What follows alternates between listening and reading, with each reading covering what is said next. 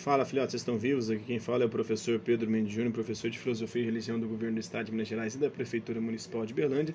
Estamos aqui para mais uma aula, para mais um vídeo, para mais um áudio, né, para mais um PET, um plano de estudos torturados ou tutorados do Governo do Estado de Minas Gerais. É, o PET 2 de 2021, segundo bimestre, plano de estudos torturados ou tutorados do Governo do Estado de Minas Gerais, do segundo bimestre de 2021.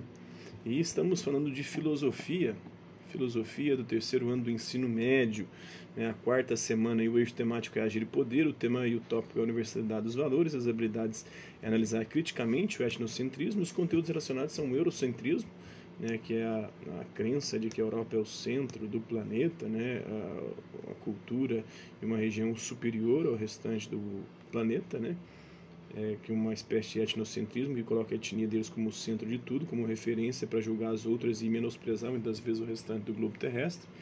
A diversidade cultural, a diversidade de saberes, a interdisciplinaridade com história, com sociologia, com geografia e com biologia. O tema da aula de hoje é o ensino de filosofia africana. Então, bora lá falar um pouquinho sobre isso. Olá, estudante. Até agora você aprendeu que a filosofia surgiu na Grécia, certo? Se puxar na memória, verá também que a maior parte das aulas de filosofia que você assistiu tiveram como base filósofos europeus, né, como os franceses, os alemães, os ingleses, não é mesmo? Mas com a diversidade e a quantidade de povos e, e, culturas que compõem o nosso planeta, não seria interessante investigar a existência de pensamento filosófico, racional, lógico, para além da Europa? É, não que o conhecimento filosófico tradicional não seja válido, é, mas a filosofia de matriz ocidental também foi considerada durante muito tempo a única filosofia existente foi considerada como modelo universal de pensamento filosófico. Este ponto de vista pode ser repensado, né? uma produção filosófica fora destes limites. Por isso, nessa semana, você será convidado a analisar o etnocentrismo europeu, essa crença de que a Europa é o centro né, do planeta, do universo, né, a referência cultural para o mundo, a partir de uma reflexão crítica sobre a certidão de nascimento da filosofia na Grécia. Né? E também de acordo com a lei número 10.639 de 2003, né, em 2003 foi sancionada essa lei, a lei 10.000 é, 639 é, 03, que alterou a Lei de Diretrizes e Base da Educação Nacional, a LDB. Essa lei ela dispõe que a história e a cultura afro-brasileira e africana ela deve compor o currículo oficial de todos os níveis de ensino. É, houve e há uma mobilização por parte dos pesquisadores e profissionais de educação aí, em todos os níveis de ensino para aplicar essa lei no dia a dia da escola. Muitos professores e gestores escolares eles têm aproveitado o Dia da Consciência Negra, o dia 20 de novembro, e o currículo de alguns componentes curriculares, como a história e a sociologia, para trazer a você, estudante, questões e conhecimentos diversos sobre a cultura afro e afro-brasileira. Mas como tem sido as aulas de filosofia para você? Geralmente não aborda, não tem nenhum dia de filosofia, pelo menos dos aprovados pelo MEC, que abordam a temática. Que abordam a temática da filosofia é, africana, né? Desligar aqui o meu Wi-Fi, que esse Wi-Fi fica caindo toda hora. E aí fica caindo a internet também. Então a filosofia geralmente não é contemplada. Né? Você já parou a pensar que a maioria dos filósofos que são apresentados em sala de aula são europeus? Né? Por que a história da filosofia considerada oficial ela silencia o conhecimento produzido pelos povos orientais? Né? Pelos povos latino-americanos também, pelos ameríndios, e neste caso os africanos, de acordo com essa lei. Né? Será que estes povos eles não produziram uma filosofia? Será que a filosofia é uma exclusividade de alguns povos iluminados que vivem ao norte do globo terrestre? E se partimos da premissa que a filosofia é diversa, é, a quem interessa é que aprendamos apenas a filosofia produzida pelo eixo europeu estadunidense. Então, a certidão do nascimento da filosofia. Até hoje você aprendeu que a filosofia é uma invenção grega.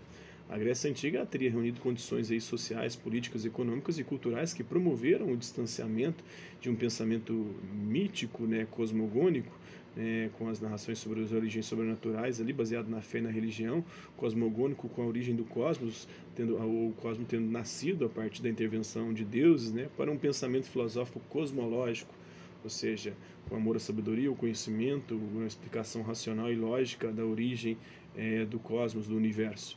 Grosso modo, aí, os gregos teriam sido os pioneiros na produção de uma maneira de explicar o mundo pautada aí na racionalidade e no rigor investigativo. Então, essa hipótese, apesar dela ser considerada óbvia na maioria dos manuais e nos livros de filosofia, ela não é consensual.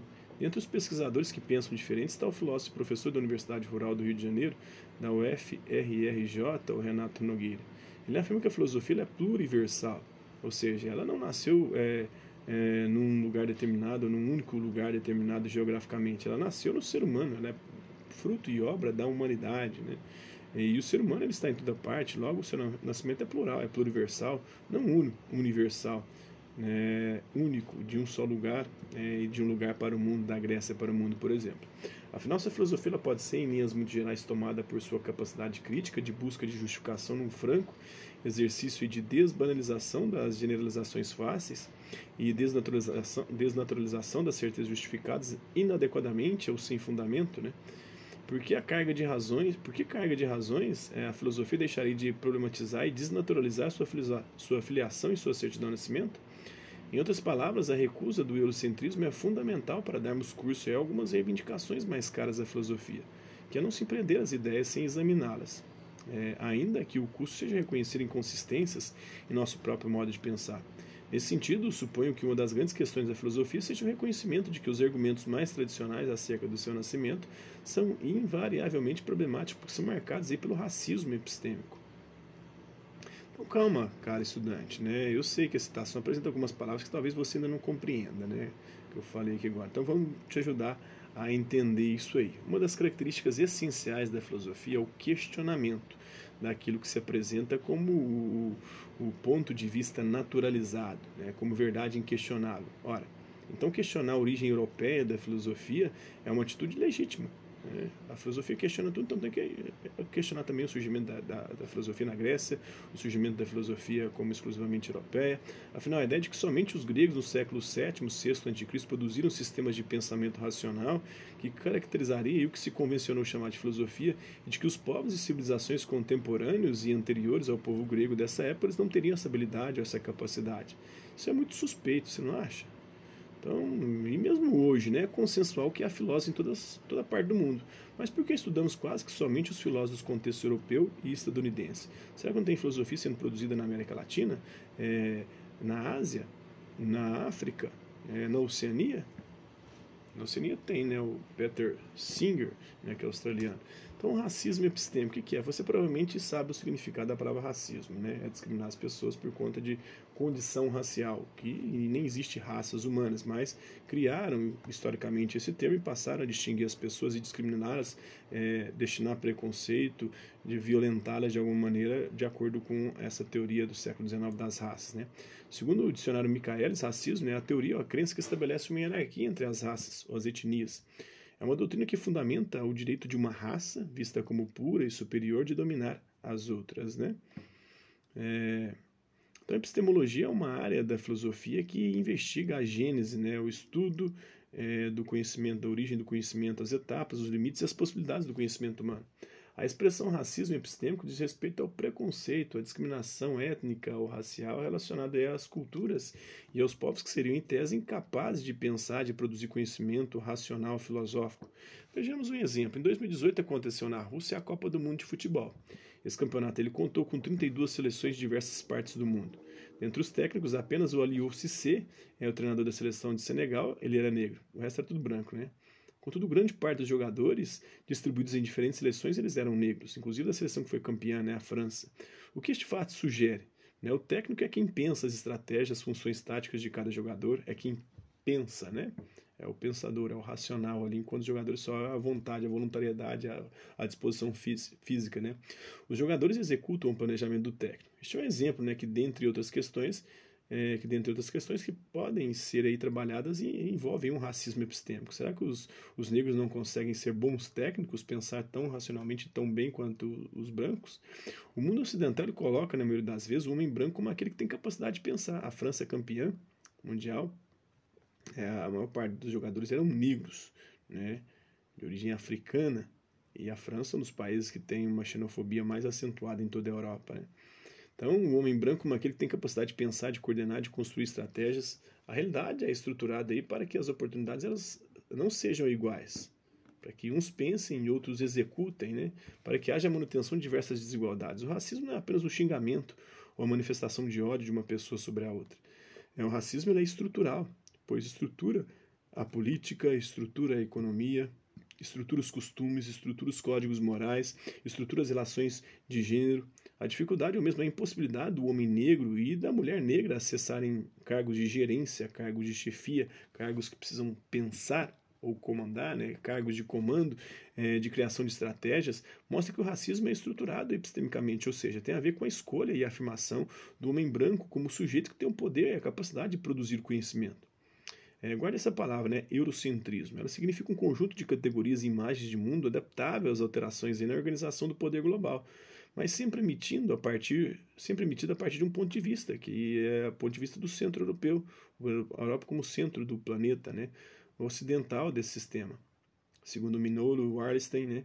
talvez estudar apenas a filosofia considerada tradicional europeia signifique legitimar este lugar de centralidade do mundo conferido à Europa por ela mesma, pelo uso da força quando da colonização, né? E da, do neocolonialismo.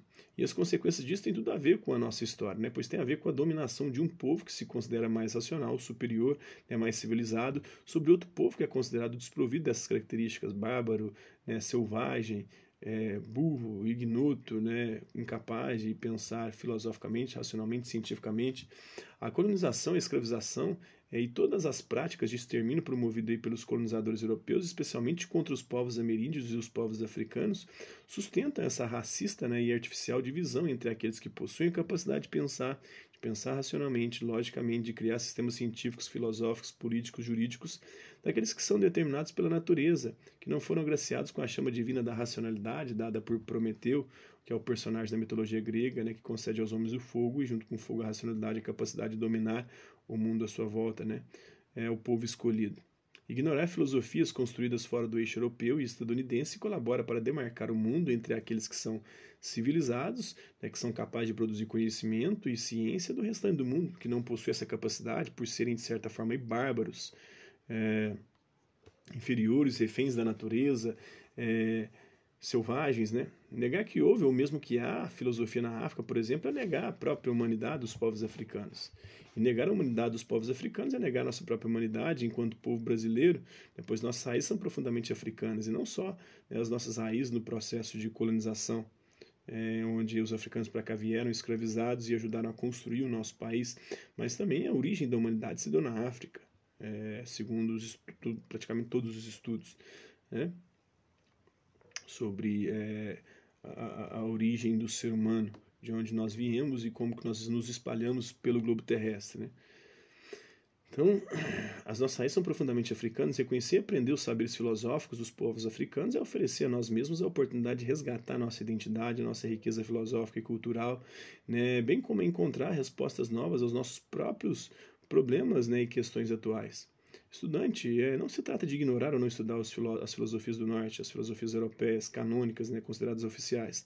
Trata-se de reconhecer as filosofias do Sul também, a filosofia ameríndia, africana, brasileira, latina, como modos válidos e férteis de pensamento. Só este reconhecimento é, por si só, uma vacina contra o racismo e esse vírus que acomete a humanidade desde priscas eras, né? E se acentuou a partir da modernidade com a colonização europeia, a intolerância e o etnocentrismo. Né? Então, para saber mais, tem a professora Sueli Carneiro falando sobre o epistemicídio é, no YouTube. Tem também é, o site com textos filosóficos africanos e afro-brasileiros, Filosofia Africana.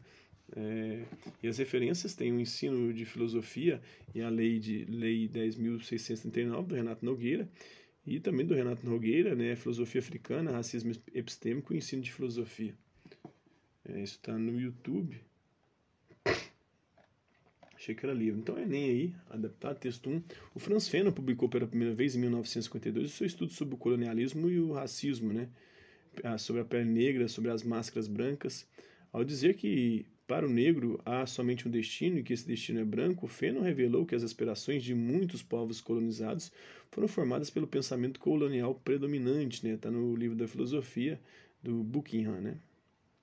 Apresentar pensadores praticamente de matriz ocidental europeia faz com que o ensino da filosofia combata ou reforça, ou reforça a predominância do pensamento branco, segregacionista e racista do colonialismo do Brasil. Reforça, né? Reforça o pensamento racista. É, por quê?